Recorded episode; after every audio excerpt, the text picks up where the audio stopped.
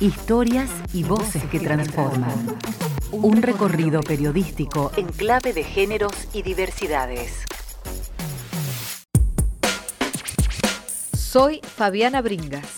Noviembre es el mes del orgullo y Radio Nacional Córdoba acompaña las acciones que se desarrollarán en la ciudad por la inclusión y el respeto de los derechos humanos de las personas LGBTIQ. Durante todo el mes de noviembre, el edificio ubicado en Santa Rosa y General Paz estará iluminado con los colores de la diversidad.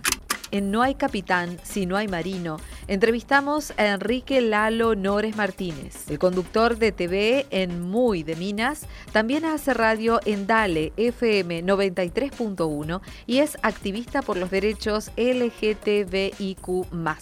El apodo Lalo significa la loca y es el insulto con el cual me, iban marcando en el día a día en el secundario. Eh, realmente era, era, era el, el apodo que usaban para insultarme, la loca, Lalo la loca y eh, estaba en todos lados, estaba escrito en las paredes, estaba escrito en mi, carpeta, estaba escrito en todos lados.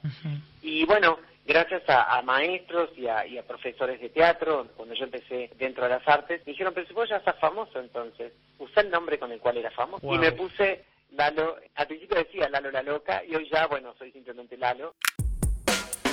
Mientras tanto, Renata Albornoz se recupera de las quemaduras que afectaron el 25% de su cuerpo. La brutal agresión fue provocada por su hermana y su cuñado el 20 de octubre en Villa Santa Cruz del Lago.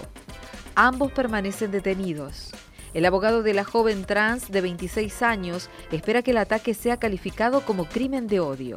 Tomás Aramayo, abogado querellante, en diálogo con María Esther Romero. Es expectativa, obviamente, de la querella que la calificación legal mute para lo que sería un crimen de odio por su orientación sexual, porque ella lo va a explicar muy bien al momento de, de la declaración de que precisamente cuando la rociaron con nafta, lo que le hicieron saber eran que la despreciaban por su género, por su condición sexual.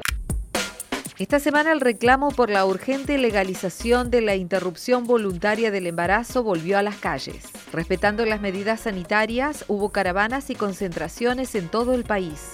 Finalmente, el presidente de la Cámara de Diputados, Sergio Massa, recibió a las integrantes de la campaña nacional por el aborto legal, seguro y gratuito. Alejandra Domínguez, integrante de la campaña En Diálogo con Nacional Informa a exigir, solicitar el tratamiento de la ley mm, por la despenalización y la legalización del aborto que la sociedad viene discutiendo y que el Congreso de la Nación tiene oportunidad, tiene la oportunidad de legislar sobre un tema que es tan caro a la vida y a la salud de las mujeres.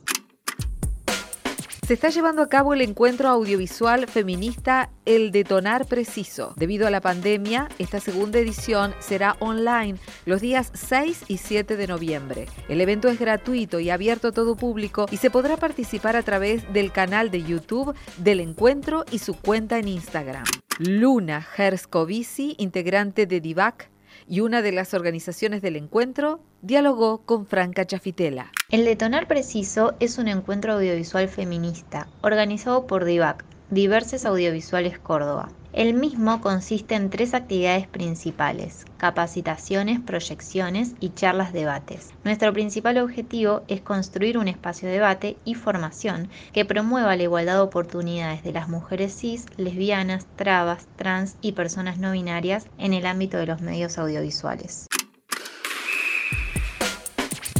Victoria Brito, integrante del seleccionado argentino de rugby femenino, lleva adelante un proyecto que busca la inclusión social a través del deporte.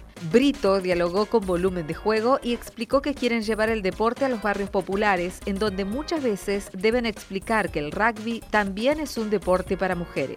Victoria Brito, miembro del seleccionado argentino de rugby, en diálogo con Sofía Carlopio la verdad que nos decían que les encantaría poder eh, poder ir a jugar a algún lado, que se han practicado algunas algún deporte, pero no se han sentido incluidas, eh, ya sea por el cuerpo, por el físico, eh, por el lugar donde viven, etcétera. entonces yo le comentaba esto de que el rugby lo bueno que tiene es que no importa el cuerpo que tengas, si sos alta, bajita, si sos fuerte, si por ahí no corres rápido en vez de ser tan fuerte o lo que sea, tenés un lugar adentro de la cancha, tenés un rol importantísimo y es algo, lo bueno del rugby es que es muy inclusivo.